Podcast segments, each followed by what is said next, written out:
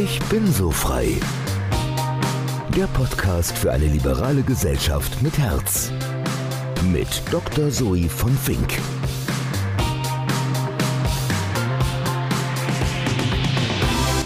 Herzlich willkommen. Heute sprechen wir mit Susanne Klabe. Ihre Mission auch als Ur-Berlinerin Wohnraum und Gewerbefläche für alle Budgets. Sie möchte mitgestalten, um ihre Stadt lebenswerter zu machen und sagt, wir müssen einfach gemeinsam besser werden. Susanne Klave ist Geschäftsführerin des Landesverbands Freier Immobilien- und Wohnungsunternehmen Berlin-Brandenburg. Somit vertritt sie die Interessen von rund 250 Unternehmen, die derzeit über 14 Millionen Quadratmeter Gewerbefläche und 290.000 Wohnungen verwalten. Wir sprechen über Fachkräftemangel, schwarze Schafe in der Bau- und Wohnindustrie und warum sich so viele Mieter zunehmend verunsichert und unwohl fühlen. Wir reden auch darüber, was jetzt konkret getan werden kann, um die angespannte Lage am Berliner Wohnungsmarkt zu entlasten, wie wir am besten die Berliner Klimaziele erreichen und warum Berlin einfach nicht klein zu kriegen ist. Wenn euch der Podcast gefällt, gerne abonnieren und anderen davon erzählen. Ich freue mich sehr über euer Feedback, den Kontakt und weitere Informationen zum Thema Wohnen findet ihr in den Show Notes. Viel Freude beim Zuhören. Eure Zoe mit Accent aigu.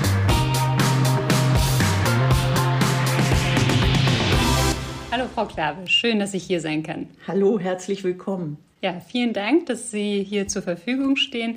Ich starte gleich mal mit meiner ersten Frage. Was bedeutet Ihnen Freiheit? Eine riesengroße Frage.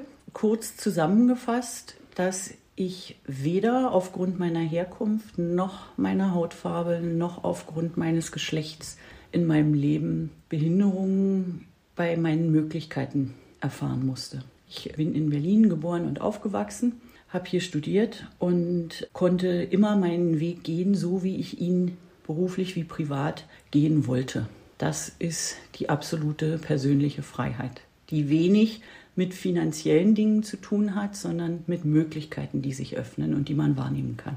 Was möchten Sie denn gesellschaftlich beitragen, beziehungsweise was ist Ihre Mission? Die Mission, mit der wir unterwegs sind, ist es allen Bewohnern dieser Stadt oder Menschen, die in diese Stadt kommen wollen, in allen Einkommensgruppen für alle Budgets ein Dach über dem Kopf zu geben fürs Wohnen oder einen Platz fürs Arbeiten ob es der Schreibtisch ist, Produktion, Einzelhandel in den ganzen Bereichen. Denn all unser Sein beginnt und endet immer auf einer Immobilie. Das haben Sie schön gesagt. Wie machen Sie denn das? Sie sind die Geschäftsführerin vom Bundesverband Freie Immobilien und Wohnungsunternehmen. Wie sieht denn Ihre Tätigkeit aus? Wir wollen der mittelständischen Immobilienwirtschaft hier in der Region ein Gesicht und auch eine Stimme geben. Die Immobilienthemen sind ein politisch heiß umkämpftes Gebiet inzwischen über die Jahre geworden. Und unsere Aufgabe ist es da, mit Fachkompetenz, mit Informationen, mit Inhalten ein Stück weit zur Versachlichung der Debatte auch beizutragen. Sie haben es ja gerade schon angesprochen, es ist ein sehr emotionales Thema hier in Berlin aus eigener Erfahrung. Also man kommt sich etwas vor wie in der Nachkriegswirtschaft. Es gibt kaum noch Wohnungen, wenn wird noch getauscht. Wie schätzen Sie denn die Lage auf dem Berliner Wohnungsmarkt ein? Der Wohnungsmarkt ist angespannt. Wenn Sie jetzt nicht gerade über ein astronomisches Budget verfügen, das 17 oder 18 Euro Miete netto kalt für den Quadratmeter möglich macht, ist es ein angespannter Wohnungsmarkt. Berlin hat sich in den frühen 2000er Jahren von preisgedämpftem Wohnraum durch Verkauf verabschiedet. Es ist eine schrumpfende Stadt gewesen. Inzwischen ist es seit vielen Jahren eine wachsende Stadt und der Neubau ist nicht hinterhergewachsen. Und das gilt nicht zu sehr für das hochpreisige Segment, da findet man sicherlich immer ein gutes Angebot, sondern es geht vor allem um Wohnungen für Menschen mit kleinem oder mittleren Einkommen. Und da reden wir dann von Mieten, die berühmten 6,50 Euro, die hier in der öffentlichen Diskussion sind, oder mittlere Einkommen, Menschen, die sich vielleicht noch 8, 9, 10, 11 Euro leisten können. Für die ist das Angebot an Wohnraum sehr knapp. Es liegt daran, dass die Stadt gewachsen ist in den zurückliegenden Jahren. Die Stadt hat sich großem Zuspruch erfreut. Auf der einen Seite, weil sie ein attraktiver Standort ist. Sie ist aber auch aus der finanztechnischen Perspektive ein als Bundeshauptstadt ein sicherer Hafen für Geld, das man anlegen möchte, wenn es an anderen Anlegemöglichkeiten in Europa fehlt. Das heißt, wir haben hier zwei Komponenten. Auf der einen Seite die Entwicklung der Stadt, die sehr erfreulich, sehr dynamisch ist, wirtschaftlich ja mit inzwischen zu den Zugpferden insgesamt in der Bundesrepublik gehört, was den Zuzug gefördert hat, aber eben auch der Umstand, dass Kapital einen sicheren Heimathafen sucht und da investiert man dann auch in Immobilien. Zwei Megatrends, die begrenzt beeinflussbar sind aus der Berliner Perspektive. Also Sie meinen, dass dann auch viel ausländisches Kapital hier reinkommt oder aus ganz Deutschland? Und nicht, warum verknappt das dann den Wohnungsmarkt? Nicht nur ausländisches Kapital, sicherlich auch ausländisches Kapital, aber wenn Sie zum Beispiel große Versorgungskammern haben, die ihre Gelder für künftige Rentner Pensionäre anlegen, die investieren in unsicheren Zeiten sehr gerne in Immobilien, weil sie sagen, da wissen wir, das wird jedenfalls nicht weniger werden von der Wertsteigerung. Die große Nachfrage deshalb nach sicheren Immobilien führt dazu, Angebot und Nachfrage, dass Preise steigen. Mal losgelöst vom reinen Wohnungsthema. Wenn heute jemand bauen möchte in Berlin, ein Baugrundstück kaufen möchte, dann guckt er sich an, den Bodenpreis weil sich der Preis für das Grundstück am Ende irgendwann am Ende der Kette in Mietpreisen niederschlägt. Und jetzt komme ich nochmal zurück zum Wohnungsbau. Wenn in der Vergangenheit man für Eigentumswohnungen ein Grundstück gekauft hat, hat man vor zehn bis zwölf Jahren noch mit einem Grundstücksanteil von 500 Euro pro Quadratmeter auf das Endprodukt der Wohnung gerechnet, die auf den Grundstückspreis ging. Heute bewegen wir uns bei einzelnen Geschichten, die hier zurzeit über den Markt gehen, in einer Preisspanne von irgendwo zwischen 2 und 3.000 Euro den Quadratmeter. Das sind 3.000 Euro pro Quadratmeter, die nur dadurch da sind, nicht Baukosten goldene Wasserhähne, dass das Grundstück so teuer war will sagen, die große Nachfrage auf den Immobilienmarkt spielt eine Rolle und dazu kommt, dass Berlin sehr langsam ist bei der Ausweisung von Baurecht. Das heißt, sie haben nicht nur die hohe Nachfrage, sondern das Angebot kommt alleine durch die langen Planungsprozesse nur schleppend auf den Markt.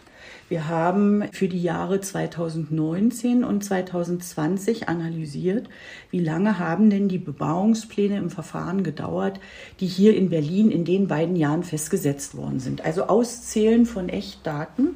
Und dabei hat sich herausgestellt, dass die durchschnittliche Laufzeit der Bebauungspläne inzwischen bei neuneinhalb Jahren liegt. Also Sie meinen vom ersten Schritt, wo man den Antrag stellt, bis dass man dann endlich bauen kann. Genau. Und einen Bebauungsplan brauchen Sie überall da, wo Sie jetzt nicht so eine kleine innerstädtische Baulücke schließen. So eine schöne Häuserzeile, wie wir sie alle kennen, in der Mitte am Blockrand die freie Immobilie sondern da geht es um größere Areale, wo sie dann vielleicht 150, 200 Wohnungen drauf unterbringen und wo es dann am Ende einen Bebauungsplan braucht. Woran liegt das genau, dass es so lange dauert, wenn man die Notwendigkeit ja doch erkannt hat und das hier ein großes Problem in Berlin ist? Auch da wieder, wie so oft bei Immobilien, eine mehrschichtige Antwort. Teil 1. Berlin war schrumpfende Stadt und hat deshalb massiv Personal abgebaut. Ein sehr lieber Freund von mir hat in jungen Jahren beim Land Berlin in einer Senatsverwaltung begonnen, war da der Jüngste und hat nach 25 Jahren Zugehörigkeit zu der Verwaltung gesagt, ich bin immer noch der Jüngste, hier muss was falsch sein will sagen, man hat zu wenig ausgebildet, beziehungsweise dann ausgebildetes Personal ziehen lassen, nicht beim Land Berlin als Angestellte oder Beamte gehalten. Sie meinen in der öffentlichen in Verwaltung? In der öffentlichen Verwaltung, die schlicht und ergreifend lange, lange auf schrumpfende Stadt eingestellt war, nun aber wachsende Stadt ist. Das erlebt ja auch jeder, der versucht, einen Termin beim Bürgeramt oder ähnliches zu organisieren. Richtig. Und das findet sich natürlich auch in den Bereichen, die für Bebauungspläne, für Baugenehmigungen zuständig sind. In den Ämtern herrscht überall das gleiche Problem. Und es wird sich in den nächsten Jahren möglicherweise noch deutlich verschärfen. Denn ungefähr 20 Prozent der Berliner Landesbeschäftigten werden in den nächsten fünf Jahren in den Ruhestand gehen, der demografische Wandel. Wir sagen, der Mangel, den man heute schon an Personal dort strukturell hat, wird noch aufwachsen. Man kriegt gar nicht so viele interessierte Kandidaten für Aufgaben beim Land Berlin heute schon hinterher. Wenn jetzt auch noch der demografische Faktor zuschlägt und so viele Menschen in den Ruhestand gehen, altersbedingt, als Mitarbeiter, Angestellter im Stadtplanungsamt oder ähnliches, wird dort dieser Personalengpass sich möglicherweise sogar weiter fortschreiben. Ja, aber jetzt haben Sie das erkannt und das Land Berlin hat es doch auch sicher erkannt und irgendwie bei der Stelle nachgerüstet. Also da wird doch schnell sicher was passieren oder schon was passiert sein. Da kann leider schnell nicht so viel passieren, wie wir uns das alle wünschen, denn es ist Fachkräftemangel allenthalben. Nicht nur da, wo sie im täglichen Leben das haben, dass es nicht mehr genügend Bäckermeister möglicherweise in Zukunft geben wird oder genügend Menschen, die im Handwerk sich ausbilden lassen, sondern ähnliches finden sie hier im Bereich von Aufgaben von der Verwaltung auch. Das Thema Bauen ist komplex. Wir sagen, Sie brauchen für diese gesamten Genehmigungsprozesse fachspezifisch ausgebildetes Personal. Und das ist rar. Genauso wie in anderen Wirtschaftszweigen ist nicht genügend Personal Interessierte da, sich diesen Aufgaben zu widmen, sodass inzwischen ein Wettbewerb entsteht um die besten Kräfte.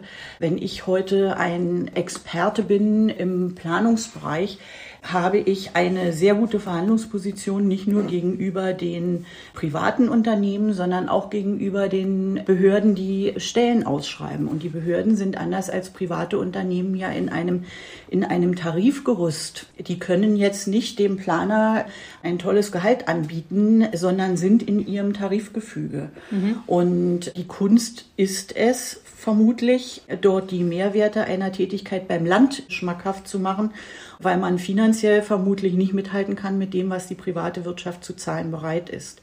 Das gleiche Problem, Fachkräftemangel auf der Stelle, haben ja die Privaten auf der anderen Seite auch. Wir sagen, private und öffentliche Hand konkurrieren hier um die besten Kräfte. Und wenn Sie dann jemanden haben, der sagt, ich muss vielleicht nicht ganz so viel Geld verdienen wie in der freien Wirtschaft, ich würde mich für eine Aufgabe im öffentlichen Dienst interessieren, haben Sie dazu in Berlin immer noch das Problem, dass der Bund häufig besser zahlt als das Land Berlin.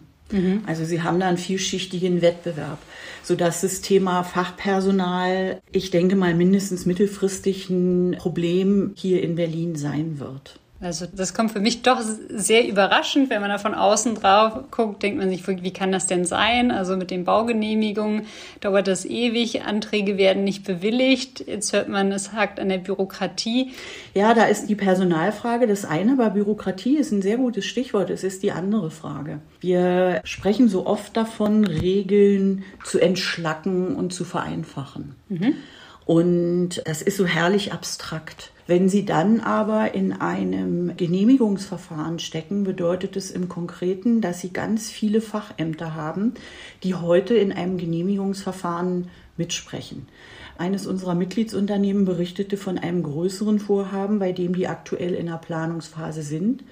Und da sind insgesamt 56 Stellen des Landes Berlin beteiligt am Planungsprozess. Und das Unternehmen versucht nun, diese ganzen verschiedenen Stellen miteinander zu koordinieren.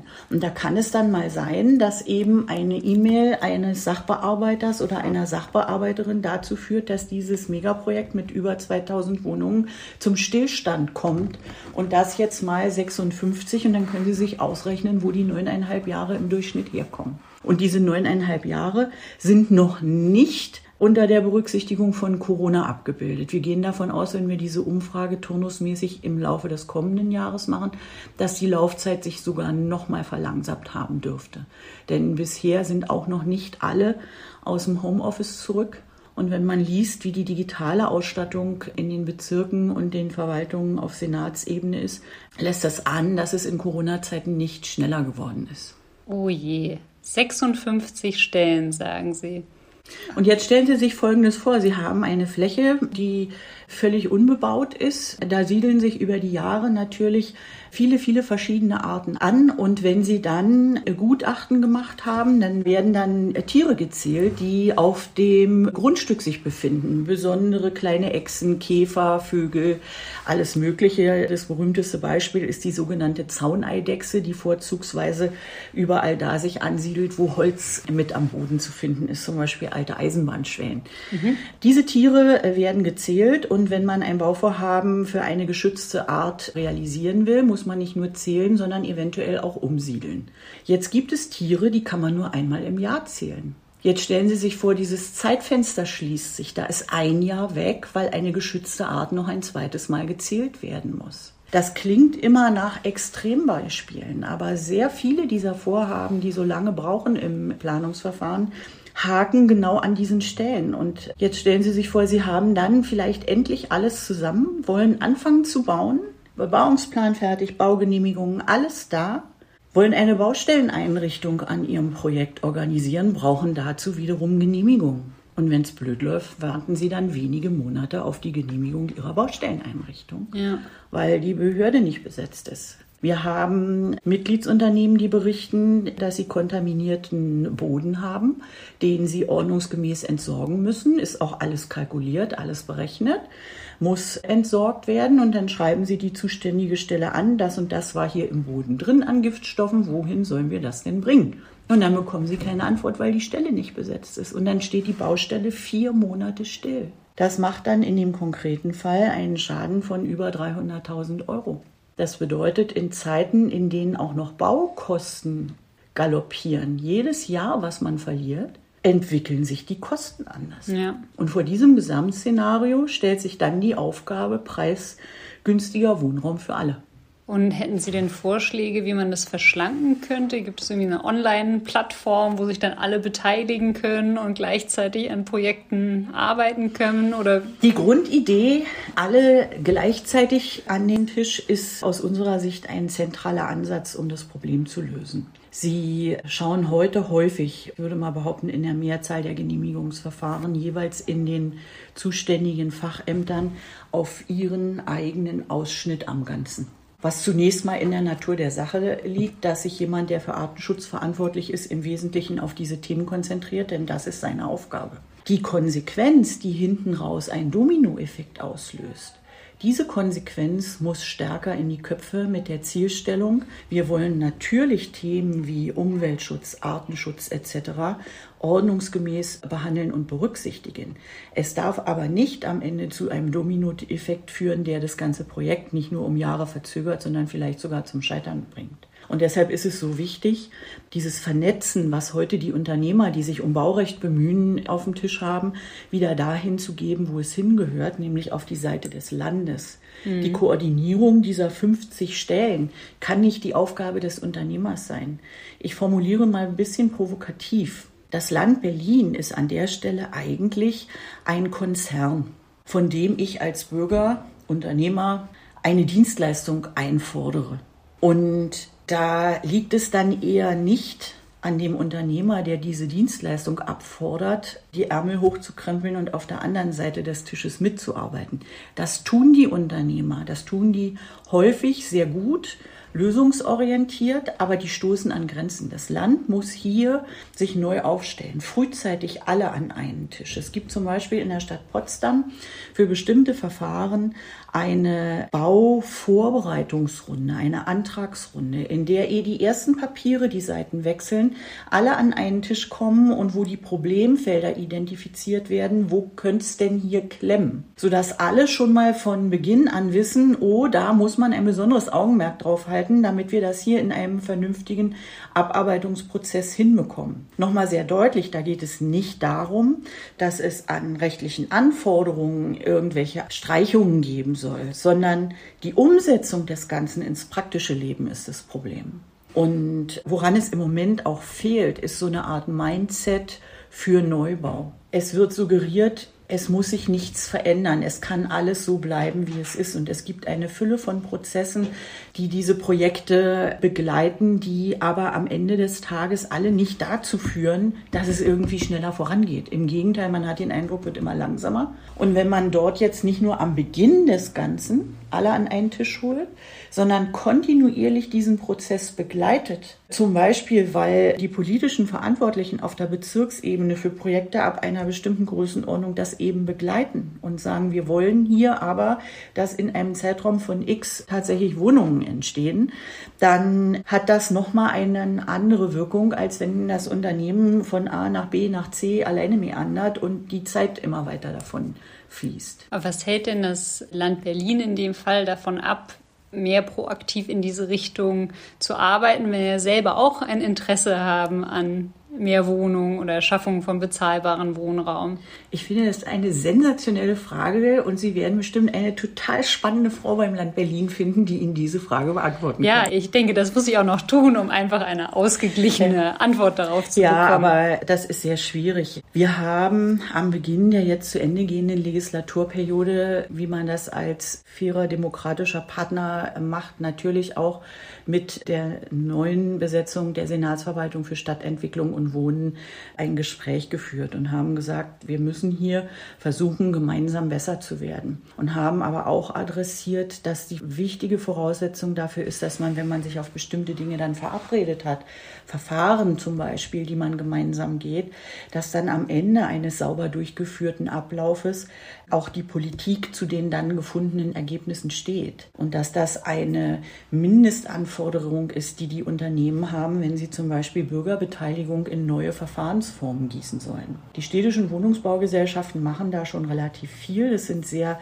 lange Prozesse von den Zeitabläufen her und wir haben gesagt, lasst uns doch das mal gemeinsam angucken und so anpassen, dass auch die Privatwirtschaft damit arbeiten kann, in der Erwartung, dass wir dann aber auch am Ende eines ordnungsgemäßen Beteiligungsprozesses dann den Stadtrat, den Senator, die Senatorin haben, die sagen, jawohl, so ist der Weg, selbst wenn es dann immer noch kritische Stimmen gibt. Und an dieser Grundanforderung sind wir dann am Ende gescheitert, weil diese verbindliche Zusage dann am Ende, dieses auch in eine Konfrontation für den Neubau zu gehen, für die Veränderung zu gehen, sagen wir mal, nicht so stark ausgeprägt war, wie wir uns das für unsere Mitgliedsunternehmen gewünscht hätten. Mhm. Das lasse ich jetzt mal so stehen. Also ich würde mir vorstellen, im Idealfall setzt man sich am Anfang hin mit allen Akteuren und dann entwickelt man gemeinsam ein Tool, wo sich jeder einbringen kann und wo man sehen kann, wo man im Prozess steht. Sie sagen,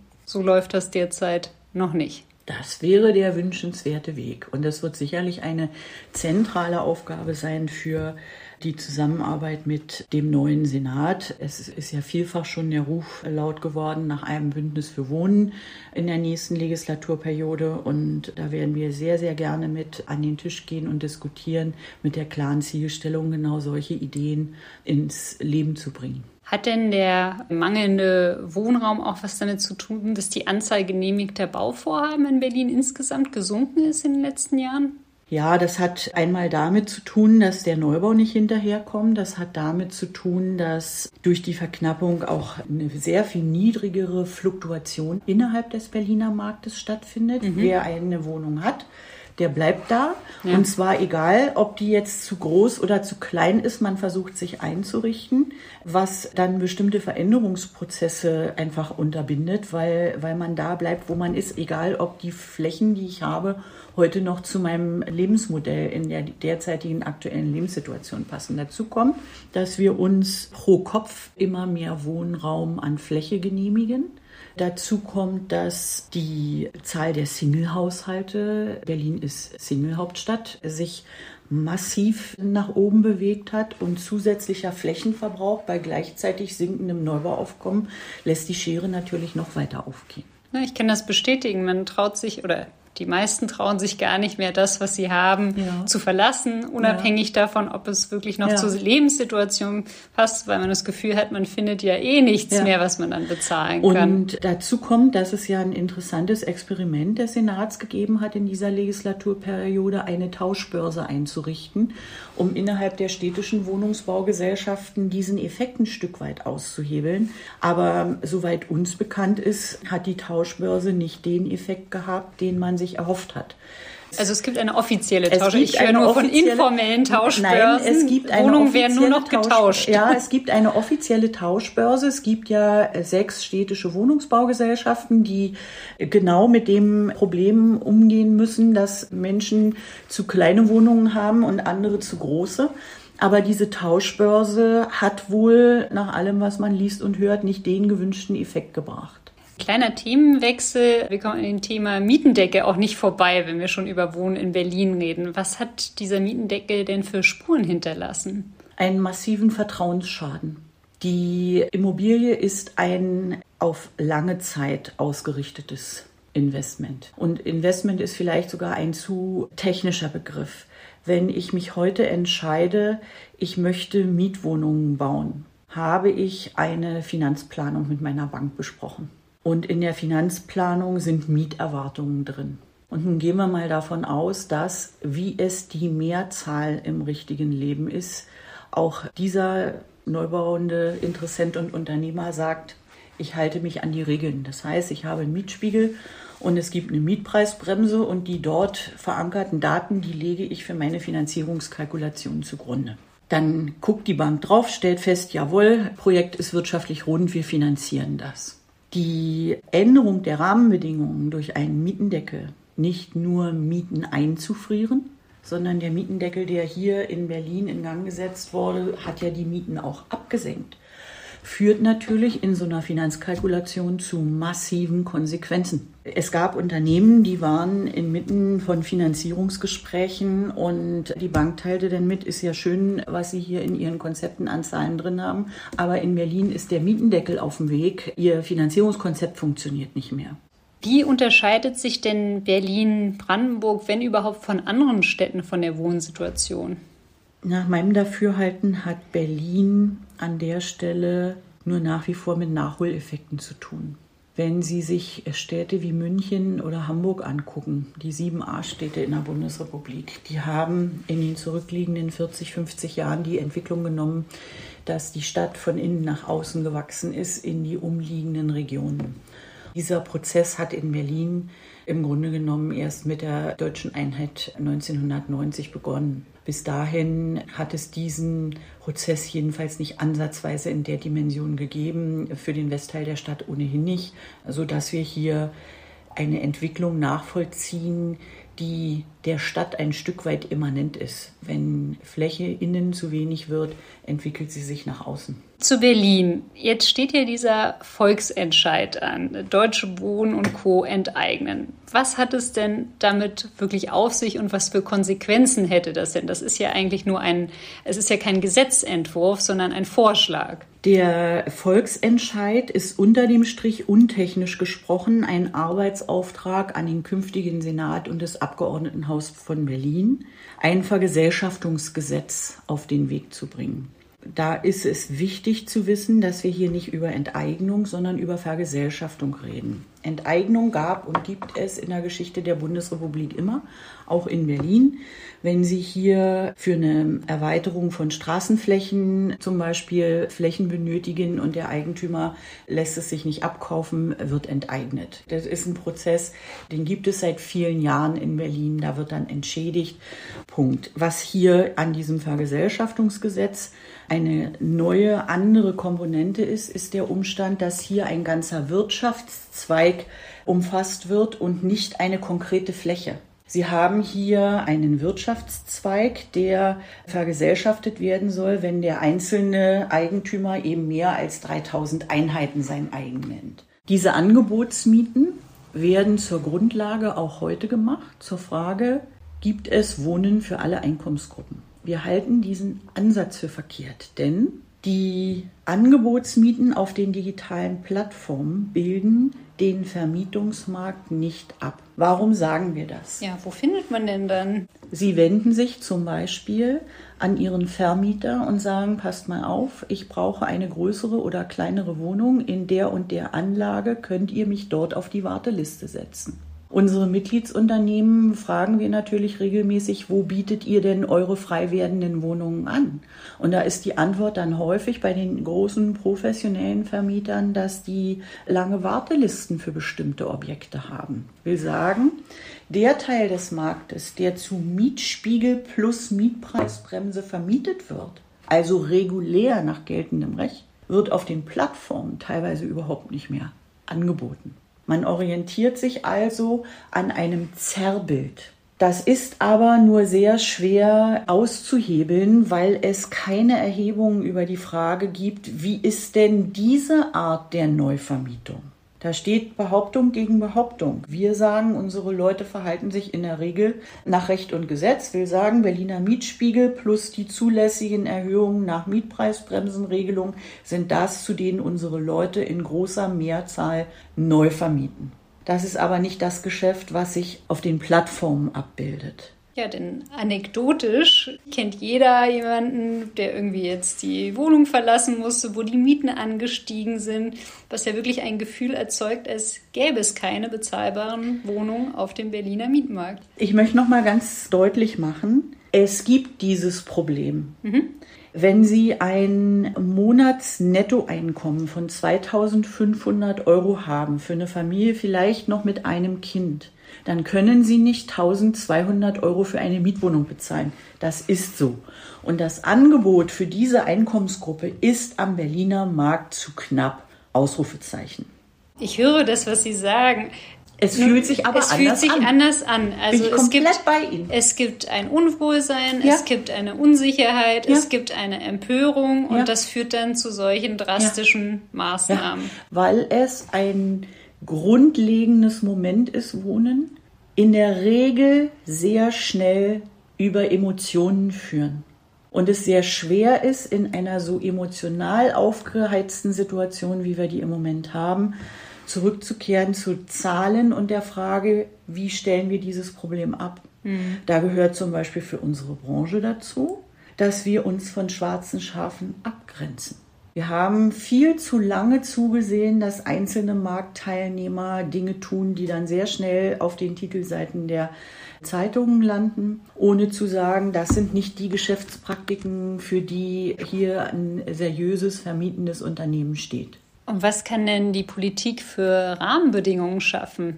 Franziska Giffey hat dieser Tage in einem Gastbeitrag, glaube ich, war es, gesagt, lasst uns doch mal gucken und eine Stelle einrichten, die sich mit der Frage beschäftigt, wird die Mietpreisbremse eingehalten.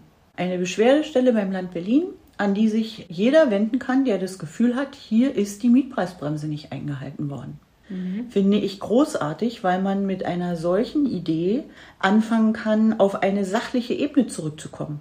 Dabei kann rauskommen, möglicherweise, dass hier tatsächlich in einer unfassbaren Anzahl von Fälle die Mietpreisbremse nicht eingehalten wird. Und man kann dem nachgehen. Man kann dem nachgehen. Man kann da einhaken und kann dann gegebenenfalls auch mit Ordnungswidrigkeitsverfahren unter Umständen eingreifen. Es kann aber auch das Gleiche rauskommen wie bei der Frage Mietendeckel eingehalten, ja oder nein.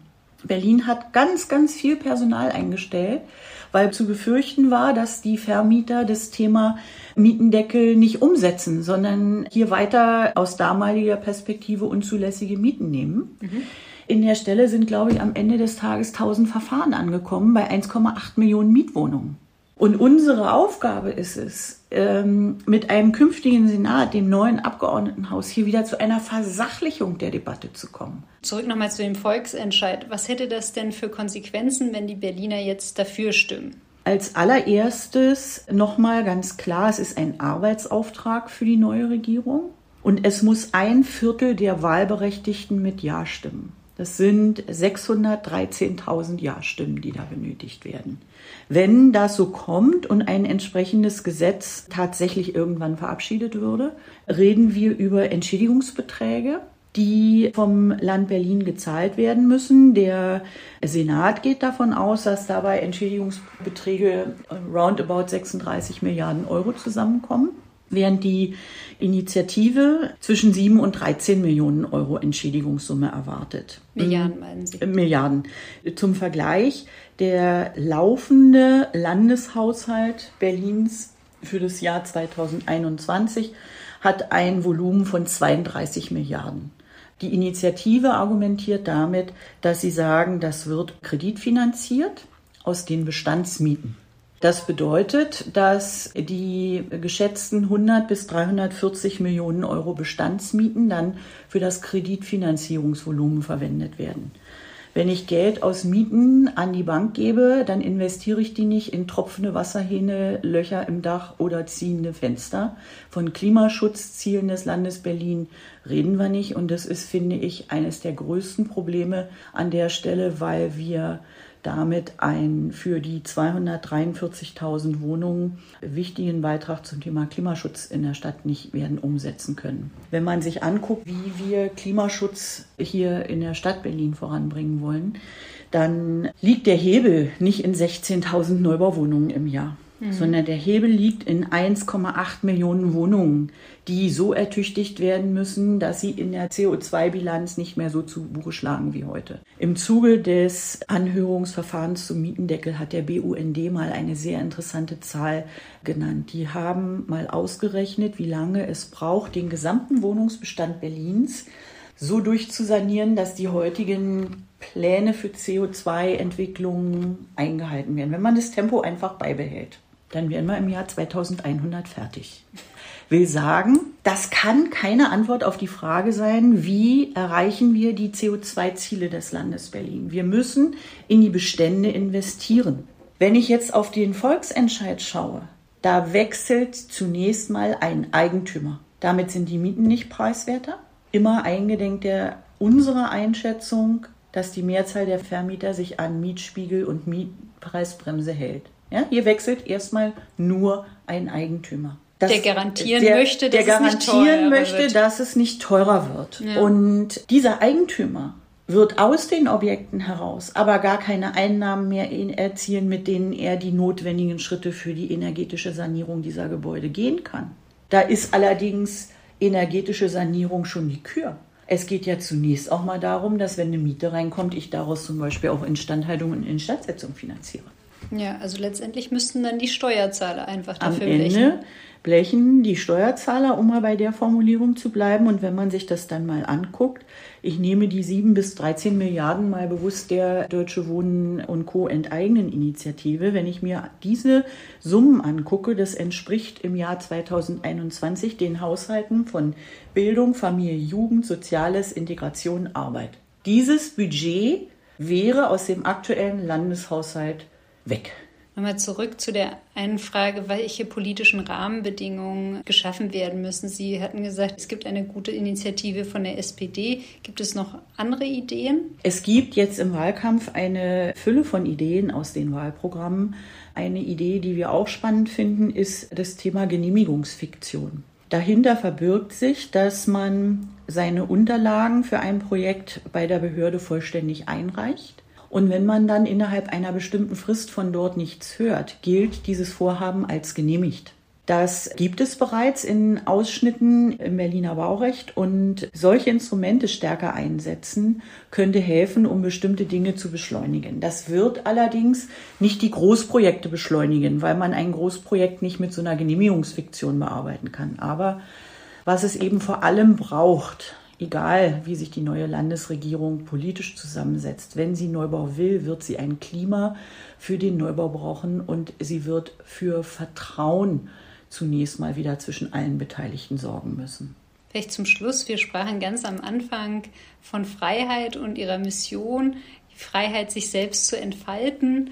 Und das geht natürlich auch nur in einem angemessenen Wohnraum. Wie blicken Sie denn insgesamt in die Zukunft? Also persönlich und auf den Wohnraum bezogen.